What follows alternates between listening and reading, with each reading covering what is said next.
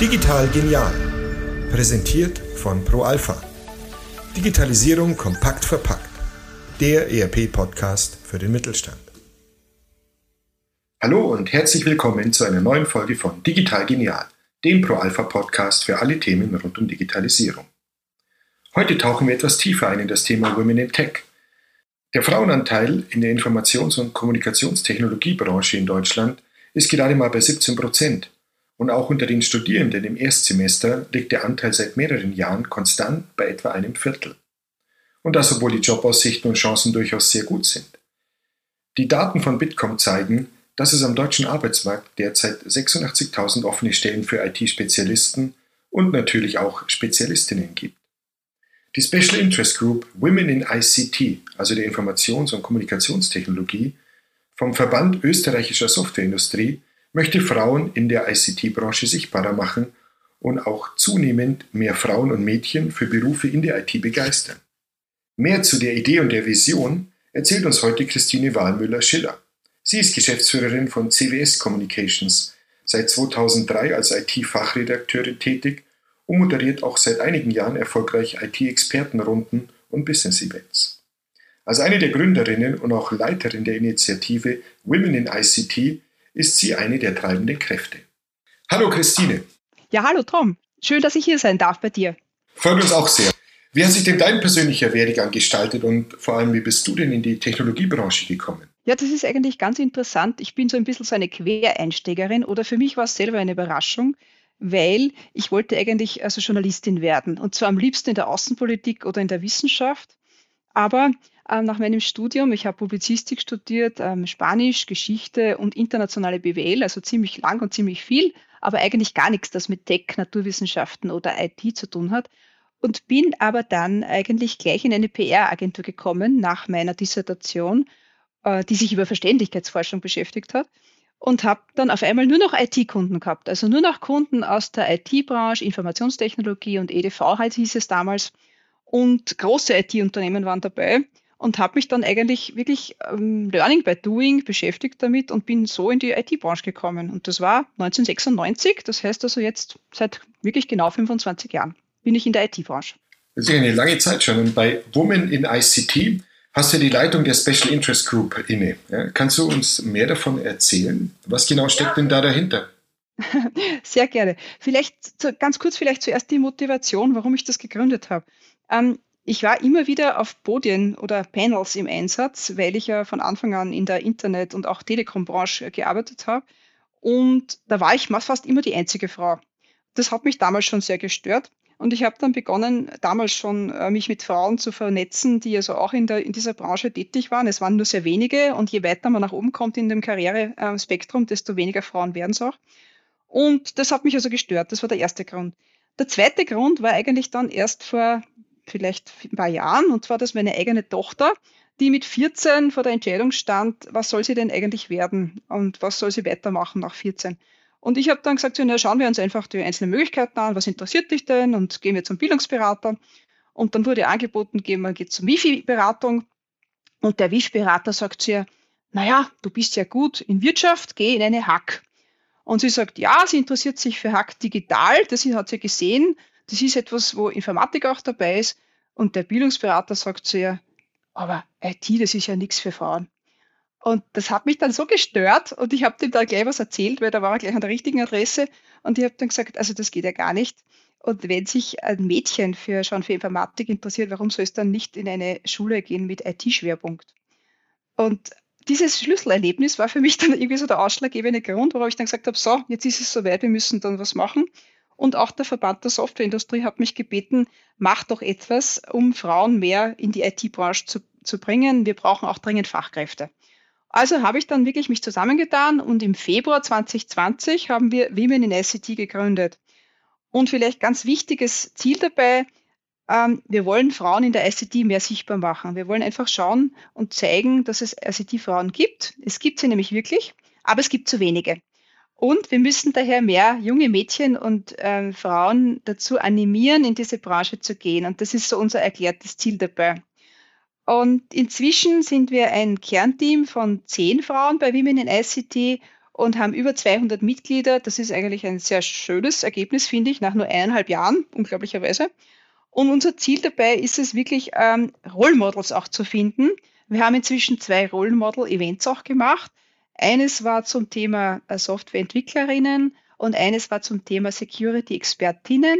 Das ist überhaupt ein ganz spannender Bereich, weil Security-Expertinnen gibt es ganz weniger. Das ist so auch die Faustregel. Je technischer ein Job wird, desto weniger Frauen gibt es. Und das finde ich persönlich sehr, sehr schade.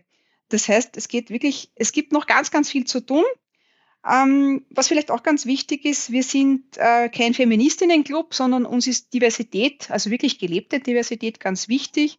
Und wir haben daher auch Kooperationen mit bestehenden Initiativen, zum Beispiel mit der TU Wien, also mit der Technischen Uni, mit Fachhochschulen, mit der ADV, also ähm, Arbeitsgemeinschaft Datenverarbeitung, jetzt heißen sie Austrian Digital Value, also auch einer der IT-Verbände in Österreich, mit Coda Dojo, die sich also engagieren, um jungen Mädchen ähm, Programmieren näher zu bringen. Oder auch mit den New Eat Girls, die so auch sich engagieren, um eben genau Frauen in der SET mehr sichtbar zu machen. Ähm, was auch wichtig ist, wir vernetzen uns auch mit Männern. Also auch Männer haben bei uns Zugang, nicht nur Frauen. Also, weil es ist uns auch ganz wichtig, dass sich eben auch Männer für dieses Thema engagieren und es tun immer mehr. Das ist erfreulich.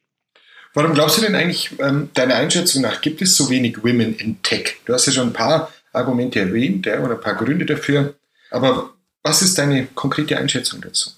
Naja, ich glaube, es beginnt wirklich da nach wie vor ganz früh. Also die Erziehung, Vorteile und so Geschlechterklischees ähm, rangieren wirklich noch ganz oben, leider Gottes. Das heißt, es ist so dieses, dieses Bild, Technik und Mathematik ist nichts für Mädchen. Und das stimmt einfach nicht. Ja? Das beginnt aber schon im Kindergarten.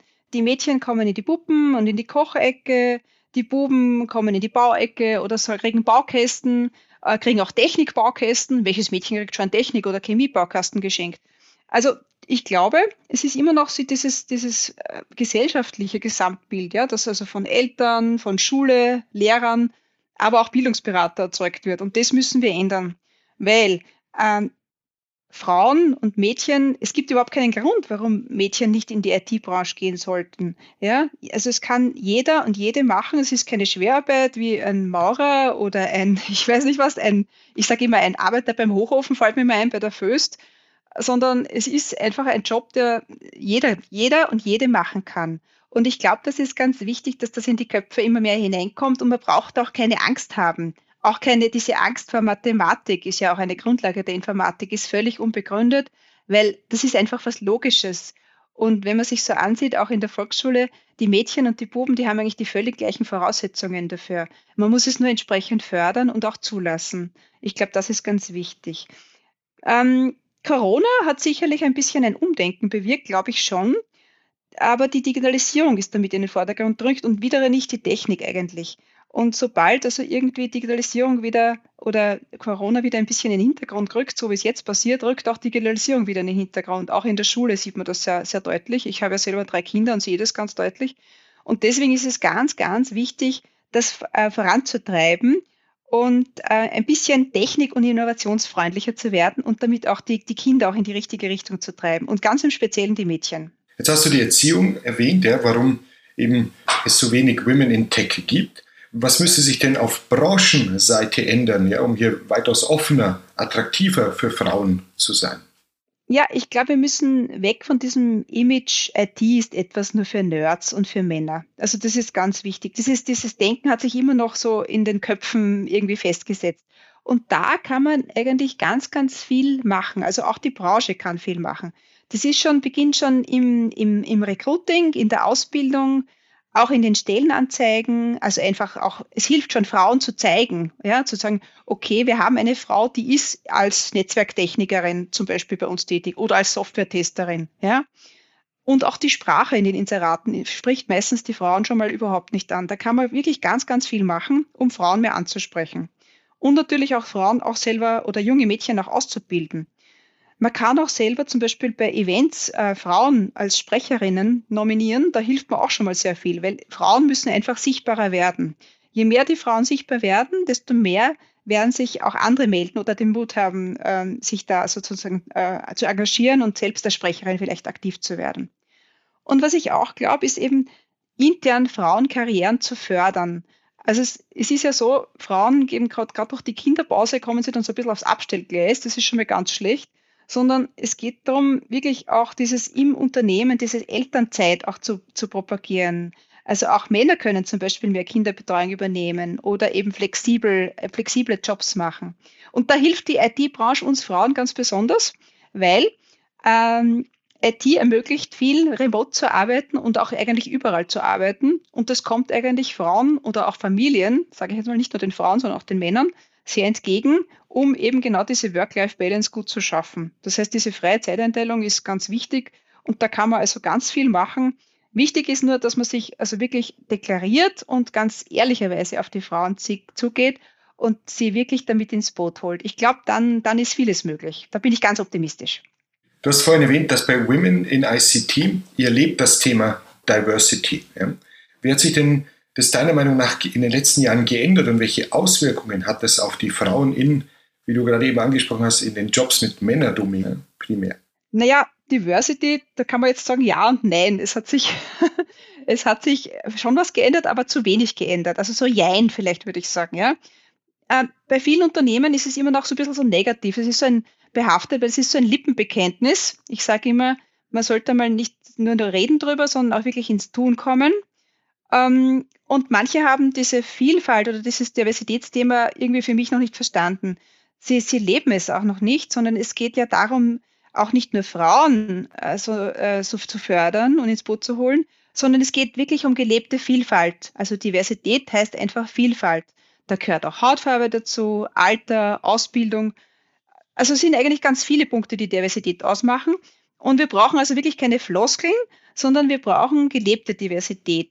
Und da gibt es also wirklich Studien, die zeigen, dass diverse Teams einfach erfolgreicher sind, wenn sie divers sind. Also auch Frauen natürlich gehören in die Teams hinein. Und Unternehmen mit hohem Frauenanteil, auch in der Führungsebene, sind um einiges erfolgreicher und profitabler. Auch dazu kenne ich einige Studien. Das heißt, kurz gesagt, Diversität macht wirklich die Unternehmen einfach besser und gelebte Diversität sozusagen ähm, fördert den Erfolg. Vielleicht auch noch zu den Auswirkungen. Ich, ich merke da schon ein bisschen eine Aufbruchstimmung. Jetzt auch vielleicht Corona-bedingt. Viele Unternehmen und HR-Abteilungen wollen bewusst mehr Frauen aufnehmen. Das hängt auch vielleicht auch ein bisschen zusammen mit dem Fachkräftemangel und starten jetzt sogar eigene äh, Initiativen oder Ausbildungsschienen. Bei den großen Unternehmen gibt es da zwar schon äh, Fraueninitiativen, ich weiß das von IBM, von Microsoft, von A1 und so weiter, aber ähm, es muss noch viel mehr passieren. Es ist noch viel zu wenig. Und ich mache ja auch Business Roundtables, auch da ist mir die Diversität ganz wichtig. Also ich schaue immer darauf, dass zumindest eine Frau dabei ist, aber es ist nach wie vor schwierig, gebe ich zu. Es ist nicht leicht, weil viele Unternehmen haben einfach in den Führungspositionen Männer sitzen und daher kommen meistens oft die Männer zum Zug. Also nochmal positiv, Diversität leben wäre ganz wichtig aus meiner Sicht. Laut dem Digitalverband Bitkom kommt ja nur jede siebte Bewerbung für eine IT-Stelle von einer Frau. Ähm, was kann ich denn als Unternehmen machen, um mehr Frauen für diese Tech-Jobs zu begeistern? Naja, das ist wirklich ein schwieriges Problem. Wir haben das, wir sehen das ja auch in den, in den einzelnen Ausbildungsschienen, zum Beispiel TU Wien, weiß ich, bei den Informatik, bei der Informatikausbildung sind es nie über 20 Prozent. Das heißt, der Anteil der Frauen ist immer unter 20 Prozent.